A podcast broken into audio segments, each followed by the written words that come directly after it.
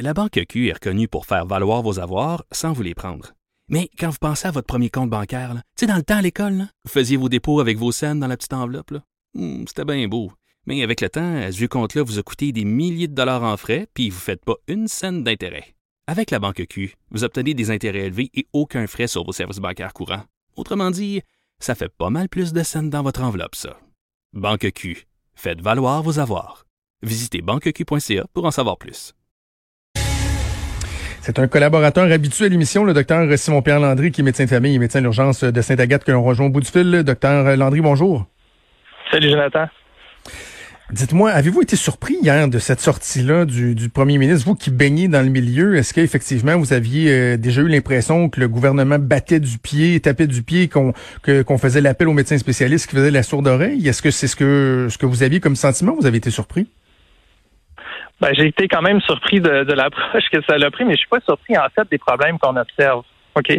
Donc, pour repartir à la base, quand on met de la pression sur une organisation, c'est là qu'on voit où est-ce que ça fuit. Hein? Pour prendre pour prendre un exemple, prenons un grand réservoir, tu rajoutes de l'eau dedans, quand le réservoir est plein, ben c'est là qu'on peut voir où est-ce qu'ils sont les fuites, hein, puis qu'on essaye de les colmater.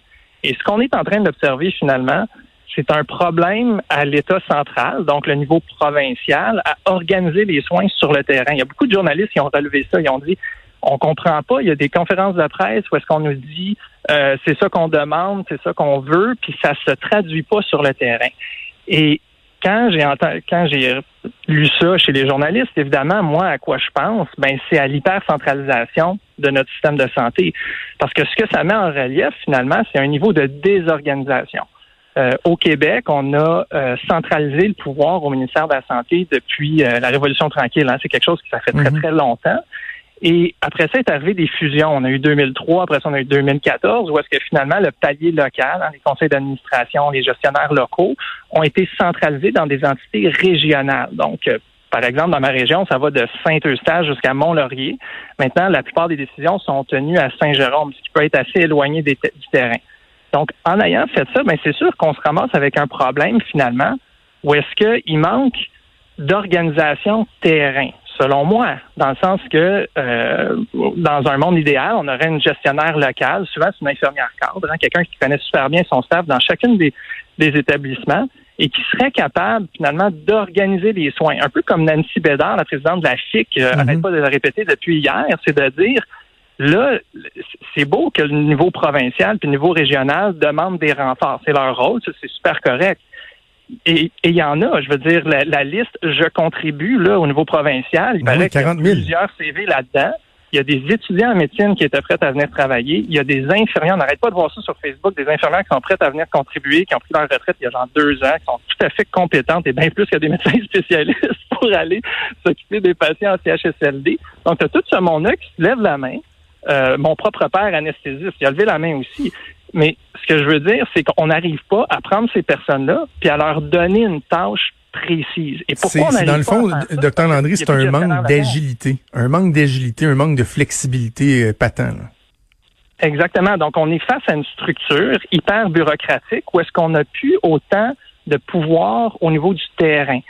Si un chef local, par exemple, dans un CHSLD, a besoin de tant de monde, il devrait être capable rapidement euh, d'appeler euh, une liste de gens qui, peuvent qui peuvent venir. Je veux dire, moi, je suis sur deux listes là, présentement. Je suis là pour au cas où que ça déborde aux soins intensifs, puis je suis prêt à aller en CHSLD s'ils ont besoin de moi, évidemment.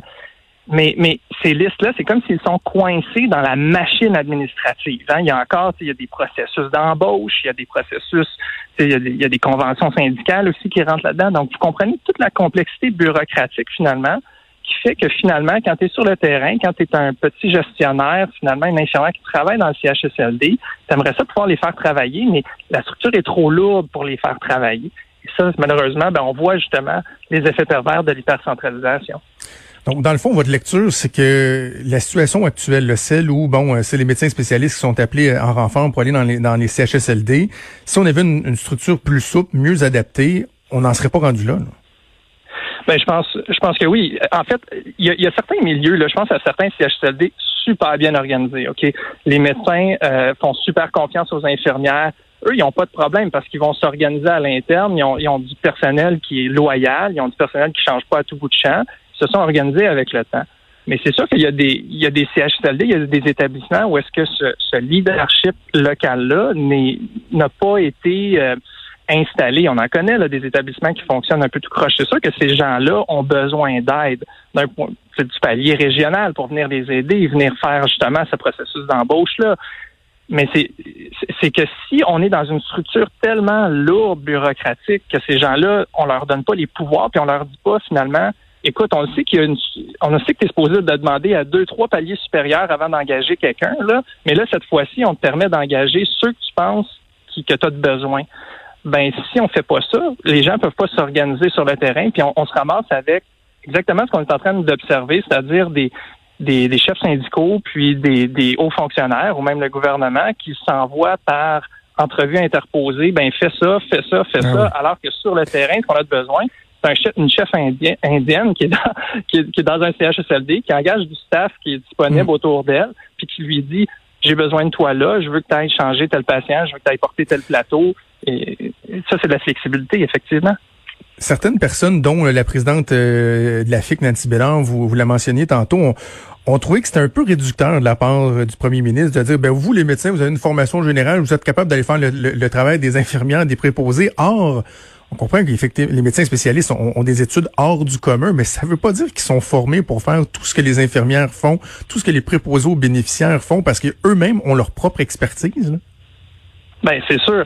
Puis je pense, je veux dire moi-même programmer, j'ai fait des soins intensifs jusqu'à l'année dernière, mais programmer la, la machine pour donner les médicaments là, je, je, sais pas comment faire ça. C'est drôle, c'est l'exemple, c'est l'exemple que ma conjointe me donnait hier. Elle dit moi la, la, la pompe, je sais pas quoi. Elle dit j'ai aucune idée comment ça fonctionne cette affaire-là. Mais exactement. Donc c'est sûr que si on m'appelle en CHSLD, euh, mon rôle, ce serait vraiment d'organiser, admettons, des soins palliatifs pour un patient qui est en fin de vie puis qui a besoin finalement qu'on prescrive des médicaments pour pour le rendre confortable. Ça, ça serait le rôle idéal justement où est-ce que tout le monde est utilisé à son plein potentiel.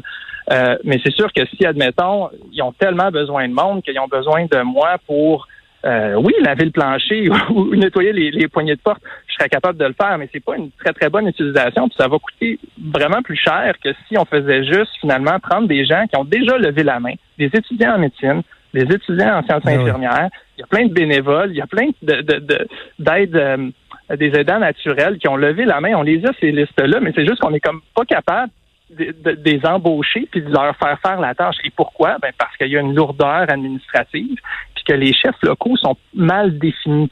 Il faut, faut que les chefs locaux, faut, faut qu'il y en ait un, premièrement. Puis il faut que cette personne-là, on lui ait donné les, les coups des franches en disant, écoute, on veut ton initiative, on veut que tu organises les soins, puis il y a personne qui va te taper ses mains si tu suis pas la procédure 3B12 euh, euh, de la convention collective. on est en urgence sanitaire. Euh, là, ce qu'on veut, c'est donner des soins. Puis, euh, puis ça, j'espère que ça va permettre finalement d'observer où est-ce qu'ils sont les problèmes dans le système de santé. L'hypercentralisation, c'est un terme bureaucratique qu'on entend souvent. Vous et moi, on a écrit là-dessus, je sais pas combien de fois, mais, mais je pense que je pense que là, c'est qu'on voit les effets pervers de façon très concrète. Et là, c'est à ce moment-là qu'il faut qu'on qu'on réalise que pour certaines affaires, la centralisation, ça marche.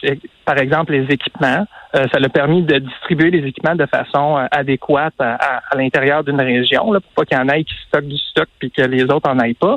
Mais pour la pour les ressources humaines, quand, quand, quand vient le temps de gérer des gens puis de leur dire quoi faire dans un établissement, ça se fait pas de façon centralisée, c'est trop loin du terrain. Et donc, peut-être qu'on va apprendre de ces erreurs-là. Avant qu'on se Landry, qu'est-ce que ça vous fait de voir la réputation des, euh, de vous, de vos pères, euh, être mise à mal comme ça? Parce que euh, vous n'êtes pas vu comme étant un corporatiste, là. vous avez été très près de Québec solidaire. J'entendais même Amir Kadir ce matin dans l'émission de Benoît Dutrisac, qui a souvent dénoncé le corporatisme, le corporatisme de la, FMSQ, qui disait, ouais, mais là, attention, là, sais là ici, je pense qu'on fait fausse route. Ça vous fait quoi de voir que les médecins spécialistes sont vraiment mis au banc des accusés, puis que vous avez beau avoir un discours très nuancé, précis, que les gens retiennent, c'est que les maudits médecins spécialistes font trop d'argent puis veulent pas aider. Ben, je vous ai écouté en, introduction de votre émission, puis je suis tout à fait d'accord avec vous. C'est-à-dire que on est en train de, simplifier un problème qui est complexe, qui est un problème organisationnel. C'est plate à discuter peut-être parce que c'est de la gestion, c'est de la poutine administrative. Mais mais mais c'est pas un enjeu de les médecins veulent pas aller travailler. Il faut que les gens comprennent que c'est parce qu'on subit les conséquences finalement d'une désorganisation d'une mauvaise gestion, une mauvaise gouvernance qui est là depuis des années, puis que là maintenant est en train de craquer parce qu'elle est mal organisée. Et donc, euh, il faut ramener le débat sur qu'est-ce que c'est. Puis si le gouvernement dit, je suis tellement dans le trouble que je veux des médecins, puis je veux les payer 200 pièces de l'heure pour faire du nettoyage sanitaire dans un établissement, ben je comprends, puis ils vont le faire.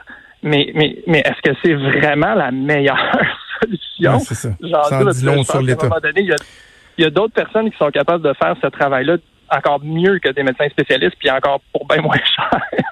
Ouais. Docteur Simon Pierre Landry, médecin de famille, médecin de l'urgence de Sainte-Agathe. Merci, c'est toujours un plaisir de vous parler. Bonne chance pour la suite. Merci, Jonathan. Bye bye. Merci, au revoir.